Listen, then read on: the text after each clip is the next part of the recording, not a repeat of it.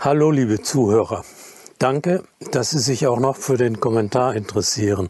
Und das, obwohl die Kolleginnen schon mit so viel eigener Reflexion wesentliche Probleme unseres staatlichen Schulsystems auf den Punkt gebracht haben, dass eine nachträgliche Einordnung fast auf ein Zerreden des Themas hinausläuft. Ganz spontan und ungeschützt soll eine Ich-Botschaft am Anfang stehen. Ich war von diesem Podcast rundum begeistert. Mich hat die eigene Begeisterung der Kolleginnen richtig angesteckt und zweitens enthält das Projekt gleich eine ganze Reihe wesentlicher Merkmale, wie sie heute und eigentlich schon seit Jahrzehnten mit weitgehendem Konsens für eine gute Schule gefordert werden und wie auch ich sie für wichtig halte. Ich zähle das einfach mal auf. Erstens eine Lernumgebung, in der die Kinder sich wohlfühlen was ganz offensichtlich für die Beteiligten in der Schule nicht der Fall war. Sonst hätten sie sich nicht so nachhaltig dafür eingesetzt, diese Veranstaltung außerhalb durchzuführen. Zweitens eine pädagogische Grundhaltung der Gruppenleiter, welche den Kindern Wertschätzung und Zutrauen entgegenbringt und ihnen ermöglicht, sich selbst nicht nur in die Auswahl der Inhalte einzubringen, sondern auch die Methoden zur Realisierung zu wählen und sich sogar bei der Durchführung zunehmend selbst zu organisieren und gegen Widerstände durchzusetzen. Drittens ein altersgemischtes Konzept. Viertens eine projektorientierte Arbeitsweise, die nicht von Stundenplantaktungen zerhäckselt wird und die intrinsisch auf ein Produkt abzielt, das man anderen vorzeigen möchte und auch vorführen darf. So entsteht ganz von selbst Verbindlichkeit und Verantwortlichkeit für eine konzentrierte und qualitätsbewusste Arbeitsweise. Fünftens eine Beziehungs- und Lernatmosphäre, in der keine Anlässe für Disziplinkonflikte gesetzt werden und soziale Beziehungen sich frei entwickeln und vergemeinschaften können. Sechstens eine genuin ästhetische Zugangsweise, die innere Vorstellungen, Gedanken, Gefühle nicht nur zulässt, sondern sogar zum Ausgangspunkt nimmt. Und ganz offensichtlich ist das ein Jahr später noch als nachhaltiger Ertrag bei den Beteiligten haften geblieben.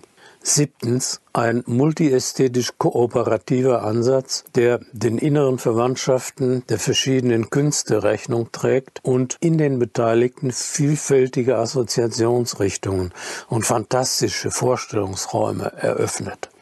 Achtens ein kooperatives Konzept, in dem Lehrkräfte mit externen Experten produktiv zusammenwirken, die ihre Begeisterung von der eigenen Arbeit auf die Kinder übertragen können. Ganz offensichtlich wurden die Akteurinnen dafür ja auch durch die sprudelnde Kreativität und die begeisterte und ausdauernde Mitarbeit der Kinder über die Maßen belohnt und in ihrem Ansatz bestätigt. Bereits in den 80er Jahren des vergangenen Jahrhunderts betonten Jochen und Monika Grell in ihrem Buch Unterrichtsrezepte in einem eigenen Kapitel die Wirksamkeit und den pädagogischen Wert dieses Phänomens, das sie positive reziproke Affekte nannten. Wenn die Lehrkraft motiviert und begeistert von ihrem eigenen Vorhaben in die Klasse kommt, dann springt dieser Funke in aller Regel auf die Schüler über. Mit anderen Worten, sichtbar geäußerte Emotionen wirken ansteckend. Und das funktioniert am besten, wenn es authentisch ist. Wir sind hier also zum zweiten Mal auf das Thema Emotionalität und Schule gestoßen, wie bereits im Podcast Lebendiges Lernen. Tina erläutert am Anfang ihre Funktion als Kulturagentin in einer Schule, die sich erfolgreich als Kulturschule beworben hat und in der eine Kulturbeauftragte und Kulturbotschafter benannt worden sind, die gemeinsam mit dem ganzen Kollegium einen Kulturfahrplan entwickeln. Muss man hier nicht eigentlich stutzig werden? Da gibt es ein ganzes von Kulturförderungsstiftungen unterstütztes Konstrukt, um das man sich bewerben muss, für das Personen ausgebildet werden. Und das mit einigem Aufwand und gegen Widerstände in eine Institution hineingetragen werden muss, die doch eigentlich und genau besehen selbst eine kulturelle Einrichtung ist, könnte man das nicht alles von einer staatlichen Schule als Selbstverständlichkeit erwarten? Oder ist die staatliche Schule ohne Unterstützung durch solche Projekte Unkultur?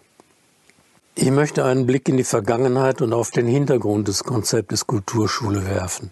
Vielleicht wird dann diese Dissonanz verständlicher. Es war auch in den 80er Jahren, als universitäre Pädagogen begannen, sich für das Thema Ästhetik und Bildung zu interessieren.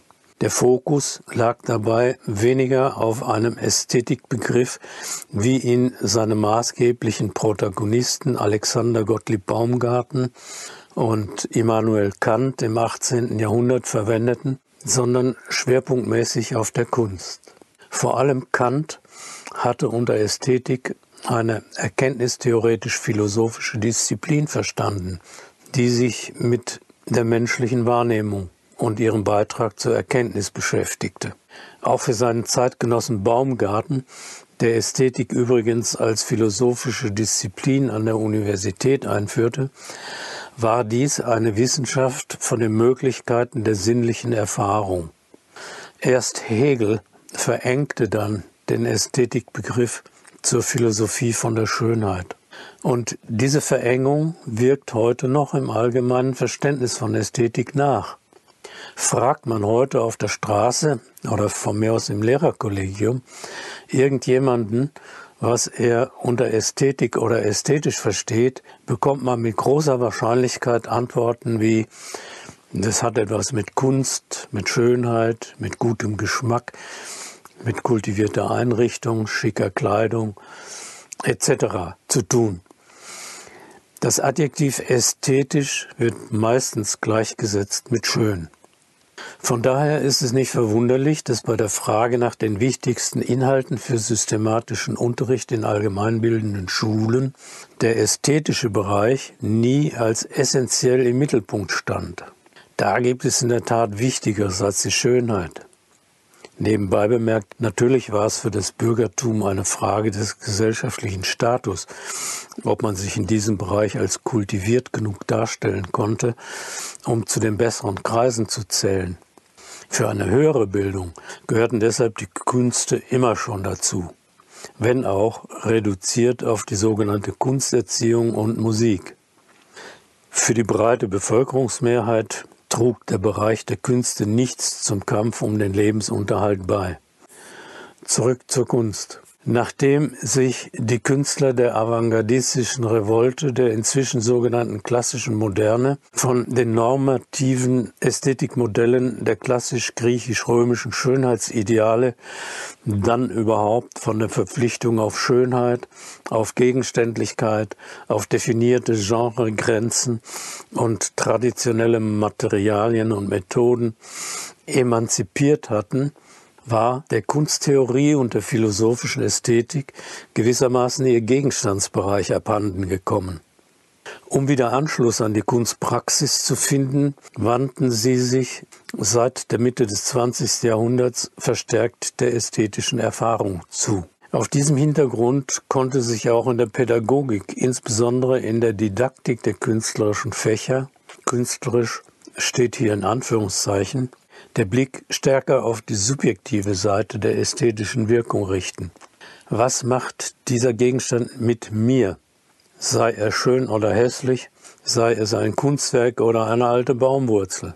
Der Blick geht jetzt also nach innen und richtet sich auf Gefühle und weniger auf die auslösenden Gegenstände. Gerade die Pflege der Innerlichkeit war ein Merkmal der sogenannten musischen Erziehung am Anfang des 20. Jahrhunderts. Allerdings geriet diese in Verruf, da sie von den Nationalsozialisten missbraucht wurde und da sie nach dem Zweiten Weltkrieg im schulischen Bereich Konkurrenz bekam von den Tendenzen zu wissenschaftsorientiertem, lernzielorientiertem, gewissermaßen programmierbarem Unterricht, wobei programmierbar hier sehr weit gedacht ist und nicht im Sinne einer strengen kybernetischen Didaktik. Ein Unterricht, der messbare, vergleichbare, ordentlich überprüfbare, objektivierbare Leistungsergebnisse vorweisen kann. da das staatliche Schulsystem unter anderem wegen dieser Kognitionslastigkeit eigentlich kontinuierlich in der Kritik blieb, bis hin zu der so oder anders formulierten Frage vieler Buchtitel, ob Schule sogar krank macht, konnte das Konzept Kulturschule von Max Fuchs, dem Erfinder und Theoretiker des Konzepts, Promotor und Autor vieler Bücher und ungezählter Texte zum Thema, diese Lücke besetzen. Und ein schönes Erfolgsbeispiel dieser Bewegung, die daraus entstand, haben wir mit den Culture Days geschildert bekommen. Geradezu ein ideales Gegenmodell zu den statischen Strukturen der Staatsschule wenngleich inzwischen auch viele Regelschulen sich durchaus von sich heraus auf einen guten Weg gemacht haben. Das soll hier nicht unterschlagen werden. Und die Kolleginnen haben ja auch festgestellt, dass sich schon einiges gebessert hat. Eine andere Frage ist allerdings, ob Regelunterricht idealerweise und immer so aussehen könnte wie diese gelungene Veranstaltung. Erstens natürlich nicht wegen der Restriktionen und systemischen Hindernisse, wie sie sich auch den Akteurinnen des Podcasts entgegengestellt haben und wie sie dem gesamten Projekt Kulturagenten für kreative Schulen nach wie vor entgegenstehen. Zweitens aber auch ist pädagogischerseits die Frage zu diskutieren, inwieweit für eine gelingende Persönlichkeitsentwicklung auch Lernwiderstände notwendig sind.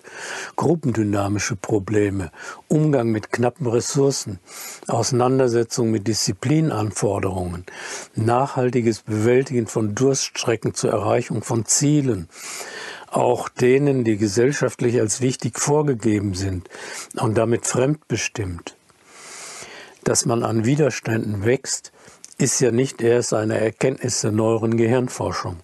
Und gerade eine Demokratie kann sich nur weiterentwickeln, wenn die politischen Akteure auch eine gute Portion Frustrationstoleranz gelernt haben. Insofern kann es grundsätzlich keine Schule geben, die ausschließlich Spaß macht. Ohne Zweifel das staatliche Schulwesen löst seit 100 Jahren den von schulreformerischen Bestrebungen geforderten Auftrag nicht oder nur unzureichend ein, die heranwachsenden Generationen an eine selbstverantwortliche, selbstbestimmte, selbstorganisierte und selbstmotivierte, kritische und selbstkritische Lernhaltung heranzuführen. Und das in einem beziehungs- und kreativitätsförderlichen Lernumfeld. Ebenso zweifelsfrei aber funktioniert das nicht ohne Führung, auch wenn diese sich, sobald es irgend möglich ist, tendenziell und zunehmend bis zum scheinbaren Verschwinden zurücknehmen muss. Wie dieses Verschwinden ganz von selber gehen kann, hat dieser Podcast beispielhaft demonstriert. Im Regelunterricht kann sich Führung nur dann zurücknehmen, wenn sie sich die Rahmenbedingungen dafür nicht durch eine die Kinder glorifizierende Laissez-faire-Haltung und die dadurch hervorgelockten potenziellen Störer zerstören lässt. Man sollte also nicht übertünchen oder wegzuargumentieren versuchen, dass im Konfliktfall die verpönte strukturelle Gewalt von Schule greifen muss. Nebenbei da macht es allerdings einen entscheidenden Unterschied, ob man im Konfliktfall einer Schülerin, ohne den Kontakt zu ihr zu verlieren, nüchtern und sachlich die Konsequenzen aufzeigt und ihr die Entscheidung überlässt, ihr Verhalten anzupassen oder eben die Konsequenzen zu tragen, oder ob man das traditionell übliche ritualisierte Strafen zelebriert und ihr damit den Kampf ansagt. Zurück zu den gelungenen Culture Days. Sie müssen ganz sicher sehr viel mehr noch als bisher im wörtlichen Sinne Schule machen. Ob dies sinnvollerweise unter das Motto Schule in Kinderhände gestellt werden sollte, erscheint mir allerdings fraglich. Denn diese Formulierung suggeriert für mich doch eher eine Utopie, wie sie in der Tradition der sogenannten Antipädagogik heute ja sogar Popmusik fähig geworden ist und von Herbert Grönemeyer besungen wird. Alle Macht den Kindern, das ist ebenso ideologisch wie illusorisch. Allerdings bin ich überzeugt, dass unsere Akteurinnen das auch wissen und im Umgang mit den Kindern sehr wohl Führungsqualitäten gezeigt haben. Sonst wären keine vorführbaren Ergebnisse dabei herausgekommen. Und sonst wäre die Resonanz nicht so positiv geblieben. Die Notwendigkeit, Kindern Grenzen aufzuzeigen, braucht allerdings eine unerlässliche Rahmenbedingung, die hier ebenfalls gegeben war. Sie muss eingebettet sein in einen emotional positiven Beziehungshintergrund zwischen den Kindern und denen, die von der Gesellschaft das Recht übertragen bekommen haben und deshalb auch in der Verpflichtung stehen, Grenzen zu ziehen. Auch das haben die Culture Days beispielhaft gezeigt. Bei den Lehrkräften wie in der Gruppe müssen Kinder sich wohlfühlen. Und das tun sie, wenn sie sich wertgeschätzt und angenommen, verstanden und sicher fühlen. Ein wichtiger Aspekt zum Thema tabuisierte Emotionalität. Wenn das gegeben ist, dann gehen sie auch willig ein auf fremdbestimmte Forderungen nach bestimmten Zielen, nach Disziplin, nach Ausdauer und Durchhaltevermögen, trotz emotionaler Durststrecken.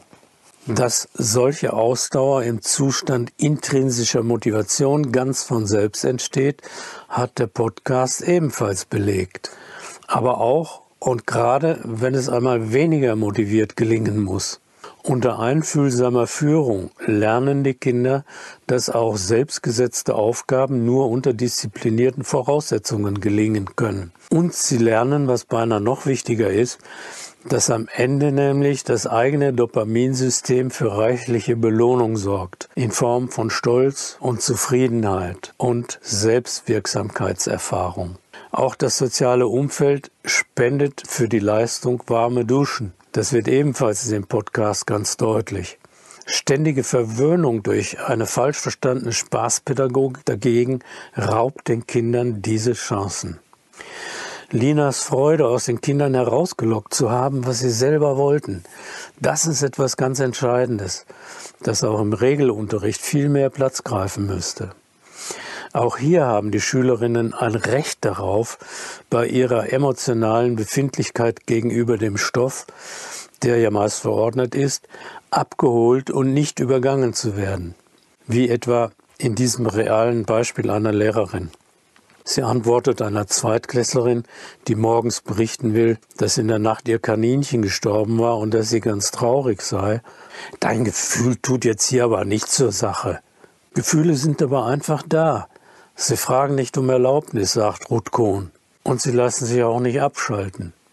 Auf dem beschriebenen Hintergrund ist es kein Wunder, dass das Konzept Kulturschule vor allem im Bereich der außerschulischen Kinder- und Jugendhilfe Raum gegriffen hat, während es ironischerweise im staatlichen Schulwesen der bereits apostrophierten Formalisierung durch Kulturbeauftragte, Kulturagenten, Kulturbotschafter, Kulturfahrpläne bedarf, um überhaupt einen Fuß in die Tür zu bekommen.